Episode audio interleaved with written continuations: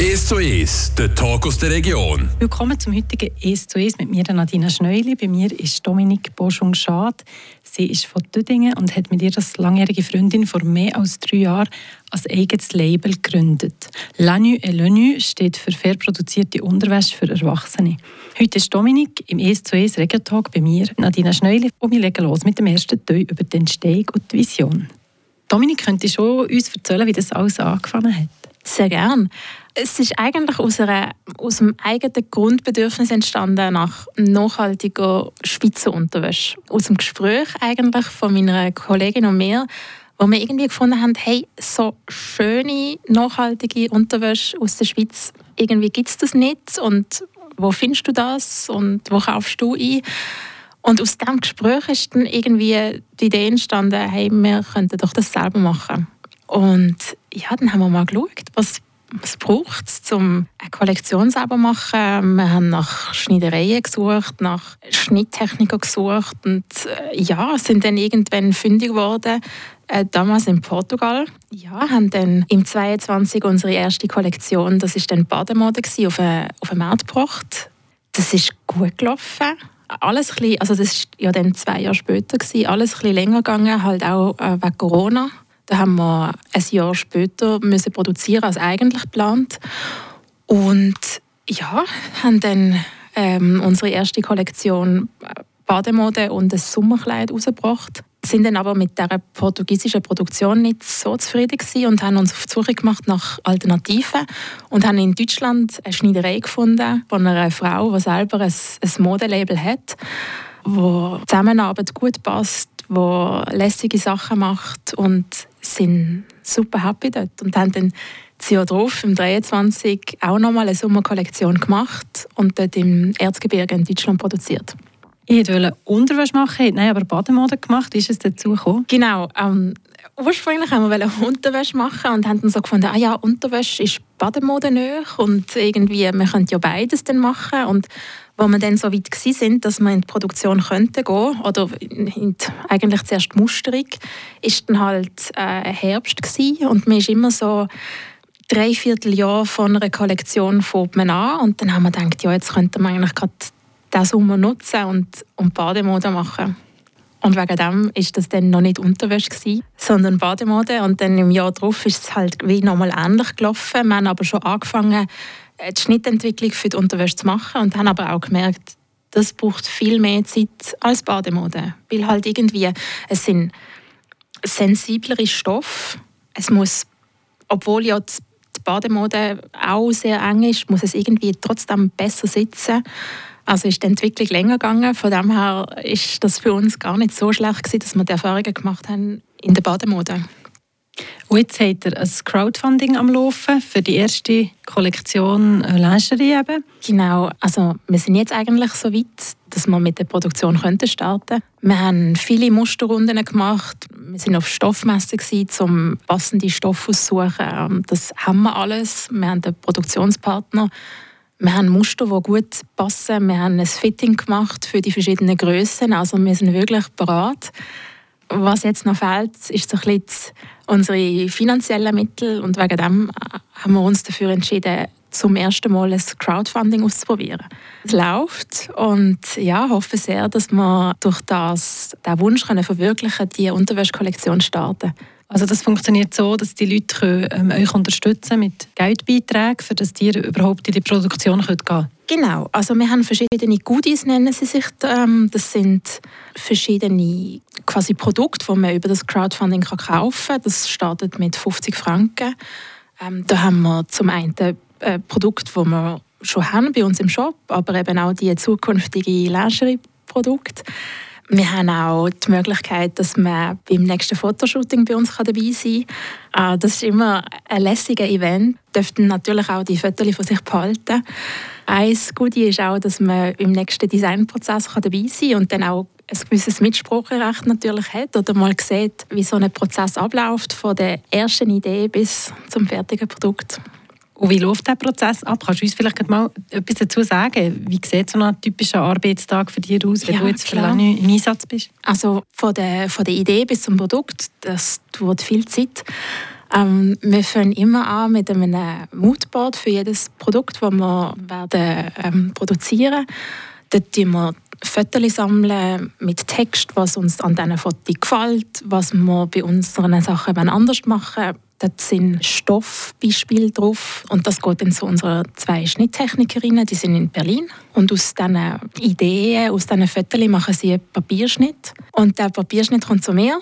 Und ich tue dann im Atelier in Düdingen ich die ersten Muster nähen, schon aus einem möglichst ähnlichen Stoff und dann schauen wir dann zusammen mit den Schnitttechnikerinnen das Muster an und schauen, was es für Anpassungen und dann geht das in eine zweite Runde, wenn es muss sein, auch noch in eine dritte. Und dann geht es in die Musterproduktion bei der Schneiderei selber, wo man schaut, äh, stimmen Grössen, stimmen alle Materialien. Und wenn alles gut ist, sind wir bereit für die Produktion. Körper sind ganz unterschiedlich. Wie macht ihr das, dass irgendwie alle etwas Passendes finden? Ja, das ist ein eine Herausforderung.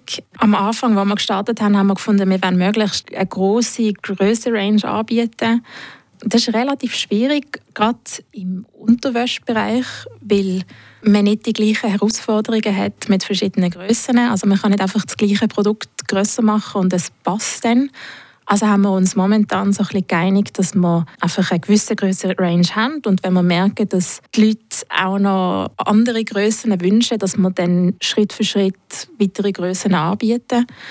Ähm, genau. Dominik, ich habe in den letzten drei Jahren nicht nur designt, ich habe ja auch beim Aufgleisen von der Produktion sicher viel über Nachhaltigkeit gelernt. Im zweiten Teil von dem heutigen «Es zu Es» wollen wir noch mehr zu dem erfahren und was ihr für die Zukunft planet. Das gerade in ein paar Minuten. «Es zu Es», der Talk aus der Region.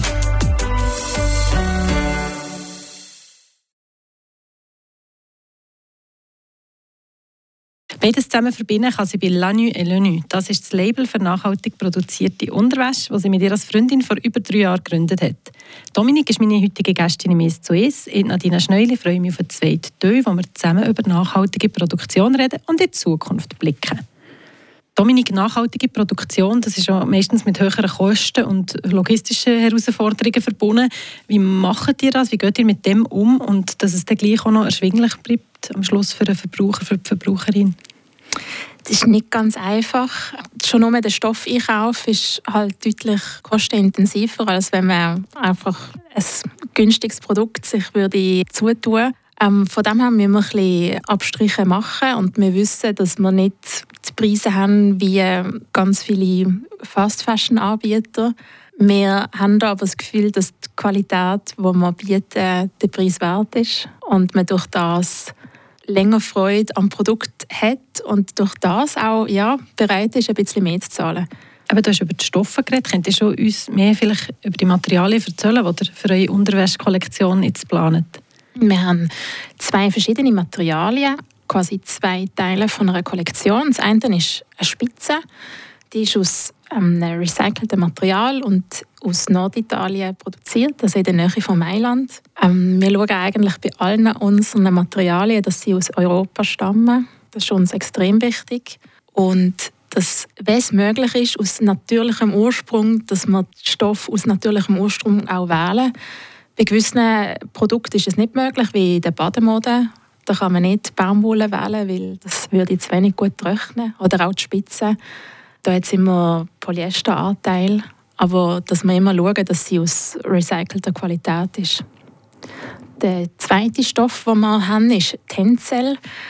Das ist aus Eukalyptusholz. Der Tencel, den wir beziehen, wird in der Türkei hergestellt. Und Tencel hat ganz besondere Eigenschaften, die extrem angenehm auf der Haut sind. Es ist atmungsaktiv. Es ist jetzt bei diesem Wetter vielleicht ein bisschen komisch, aber es ist kühl auf der Haut. Im Sommer ist man sehr froh darum. Es, man schwitzt nicht, es ist weich. Ich habe das sehr gerne auf der Haut. Das ist super angenehm. In der Modebranche gibt es auch häufig Kritik so wegen Greenwashing und eben, dass man zu wenig transparent ist, was Nachhaltigkeit betrifft. Wie tut ihr gewährleisten, dass die Nachhaltigkeitsbemühungen nicht nur so ein Marketing-Gag sind, sondern eben auf der gesamten Lieferkette auch umgesetzt kommen? Mhm. Wir prüfen alle unsere Partner, prüfen, also auch die Produktion selber. Sind wir auch regelmäßig auf Besuch. Ähm, sie, die für uns produziert, produziert nur für nachhaltige Marken. Also ihren ist es auch wichtig, nachhaltige Partner zu haben. Das ist viel wert. Und bei den Stoffen eben, schauen wir, ist Bioqualität möglich, ist recycelte Qualität möglich, ist die Produktion in Europa möglich und das sind einfach unsere Kriterien, wo wir uns daran halten und wenn es nicht möglich ist, beziehen wir es nicht. Eben, du bist Umweltingenieurin, hast eine Leidenschaft für Nachhaltigkeit und für das Handwerk vom Nähen. Welche innovativen Ansätze oder Ideen hast du vielleicht, die du jetzt in Bezug auf Kreislaufwirtschaft in euer Unternehmen einbringst? Für mich ist Lani halt die Möglichkeit, um diese Teil von meinem Leben zu verbinden. Also das Thema Nachhaltigkeit durch meinen Job und durch mein Studium mit meiner großen Leidenschaft vom Nähen. Ich nähe schon viele Jahre und schon lange eigentlich alle meine Kleider und die Kleider von meiner Familie. Ja, durch das ich so ein die Kenntnis habe, ist mir dann halt wie wichtig, woher kommt der Stoff?